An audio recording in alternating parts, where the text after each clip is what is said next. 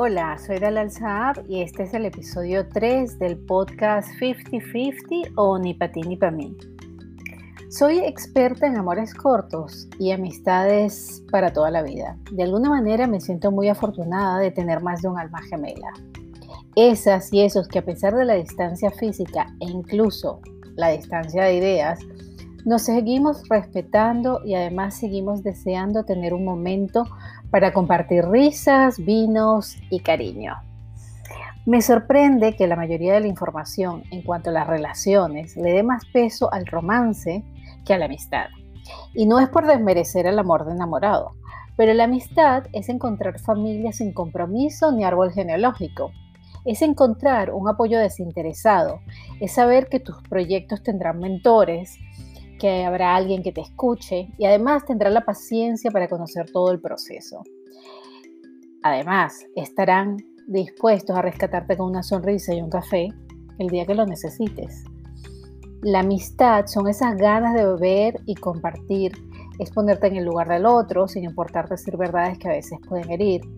Es saber que también cuidarán de los tuyos si la vida te pone en una situación difícil. Son los que no necesitan excusas para llamarte y estar una hora al teléfono sin nada y todo por decir. Son los que quieren a tus hijos con cariño porque ven algo de ti en ellos. Además, los amigos somos capaces de ser cómplices de tus hijos en sus travesuras, porque claro, los padres tienen que mantener el lugar de padre.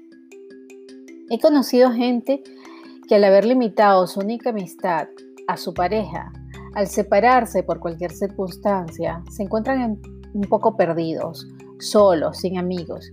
No saben compartir esa maravilla de no hacer nada. Le temen al no tener un plan porque en el fondo saben que no habrá esa llamada desinteresada de algún amigo que quiera saber de ellos. Y ellos muchas veces tampoco se atreven a hacer esa llamada. La verdadera amistad cuando somos adultos es igual de pura y genuina que cuando eres un niño. Siempre supe el valor de tener un amigo, cuando la historia de una persona resuena en tu corazón por auténtica, porque encuentras cosas tan bonitas que quieres saber de él o de ella, y además tienes la suerte de que sea recíproco. No tienes que poner a prueba a nadie, no hay ese mal rollo de pensar, ¿y este que esperará de mí? o esta que esperará de mí. Ya verás, no tienes que hacer ningún esfuerzo. No hay esa cosa de yo estoy poniendo más que tú, ni esa temida frase de tenemos que hablar te va a sonar a gloria, porque tu amigo o amiga tiene algo que quiere compartir contigo, porque le importa tu opinión. Por ejemplo, a Rafa lo conocí en una noche de fiesta y así hemos compartido 20 años y muchas noches buenas. Siempre digo que no sé si merezco su amistad porque su generosidad es desmedida. Y para mí, él es lo que se dice es como dice el refrán de eso de tener un amigo es tener un tesoro. Bueno, para terminar, aquí te dejo algunos temitas de los que me gustaría saber qué piensas o también para que los compartas con tus amigos. Uno, a ver, ¿qué piensas de la gente que dice que no necesita más amigos, que ya tiene suficientes? Me gustaría saber también cómo es esa conexión eh, con los amigos de la infancia, aunque los caminos nos lleven en direcciones opuestas, seguimos teniendo amistades que, eh, con las que seguimos teniendo cosas en común a pesar del tiempo.